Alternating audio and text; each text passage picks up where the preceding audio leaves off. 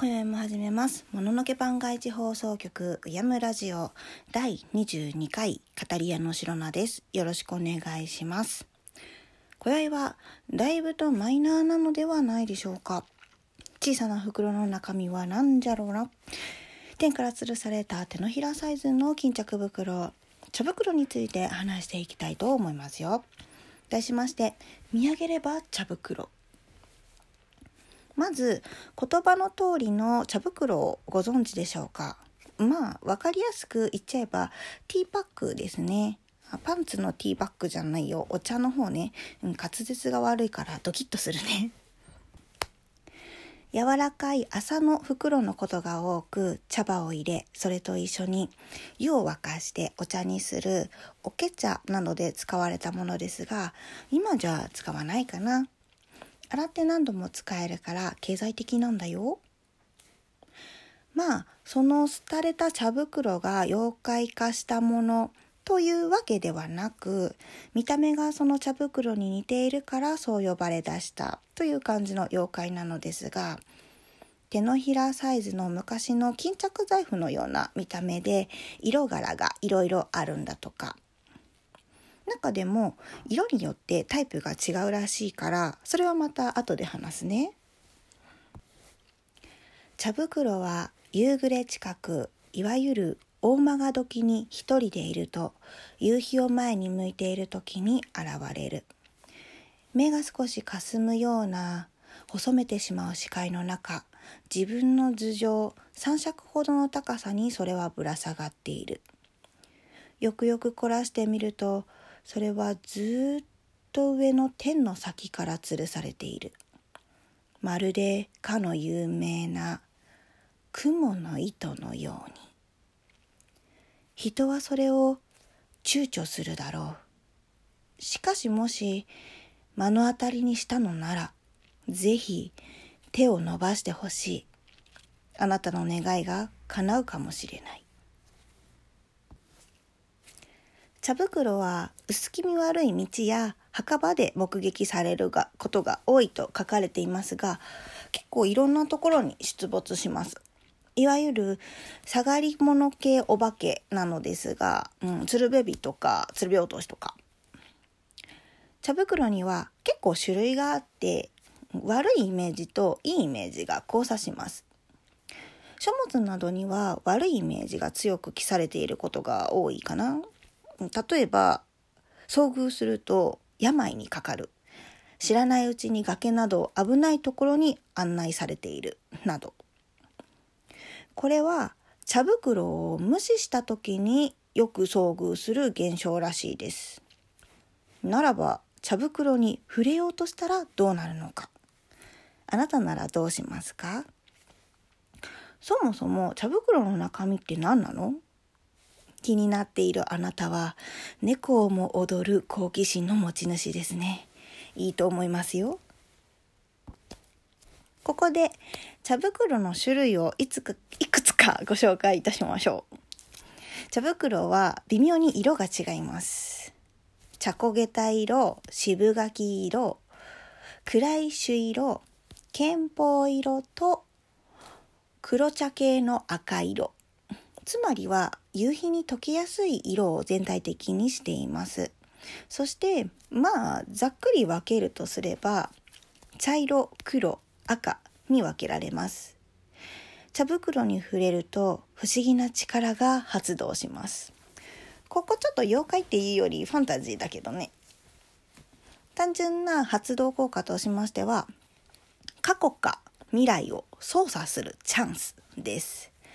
あくまでチャンスなので操作できるかはあなた次第。茶袋は触れた人の願いを叶えてくれると言われたりもしています。それは時間、空間、命の3つに大きく分けることができます。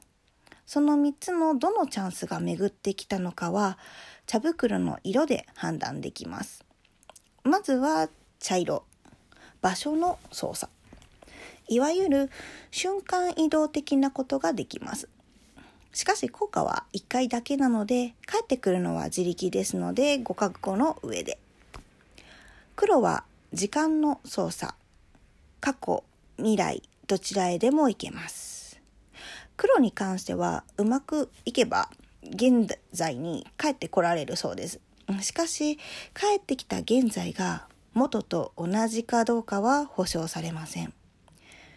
もし過去に行って過去を変えてきたのならきっと現在は元とは違う世界になっているでしょうね。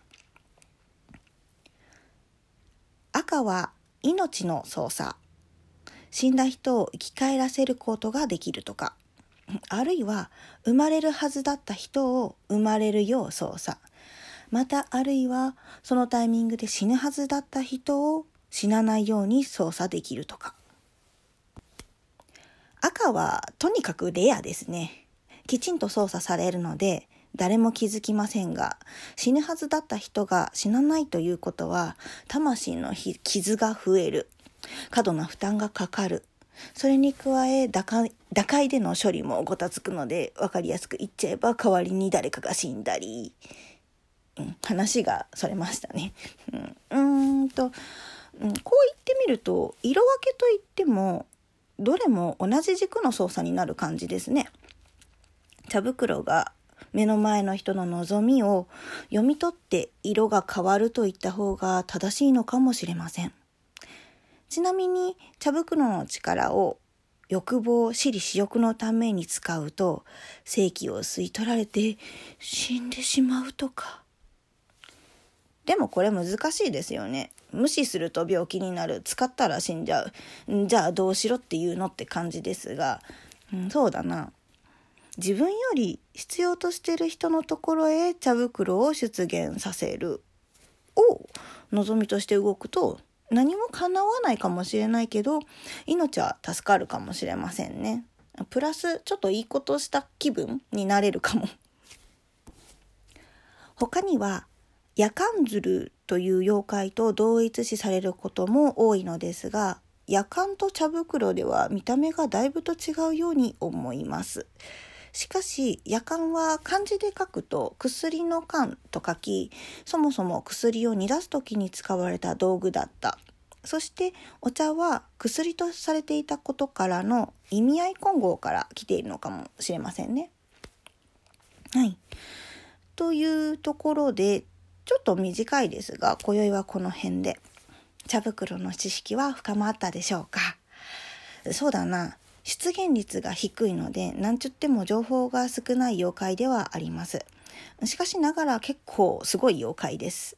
あなたは茶袋に会いたいほどの望みはありますか？その覚悟はありますか？これからねこの情報を聞いたそこの君夕暮れ大間が時には橙の空を目を細めて見上げてみてはいかがでしょうか？ああ時間があまり気味なので聞いていただいているリスナーさんにちょっと募集してみましょうか。もし茶袋にあったら叶えたい願い。結構ハードルが高いしこっぱずかしいかな。何でもいいよ。お手軽な感じで深い条件抜きでただただ願望を漏らしてほしいな。次の放送でおやとお便り形式で読ませていただきたいので Twitter のコメントや DM に書いていただけると嬉しいです。待ってます。では、次回予告。今回は9時ではなくですね、梅雨に入りましたので、雨関連の妖怪をご紹介したいなと思っております。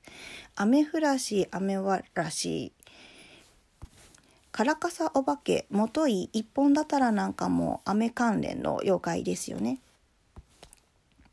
足元の悪い暗がりになるこの季節は昼夜関係なく平行線の向こうに足を踏み入れやすくなります出会った時の対処法なんかもあればご紹介したいですね次回も聞くのは君だ。ろうそく消します。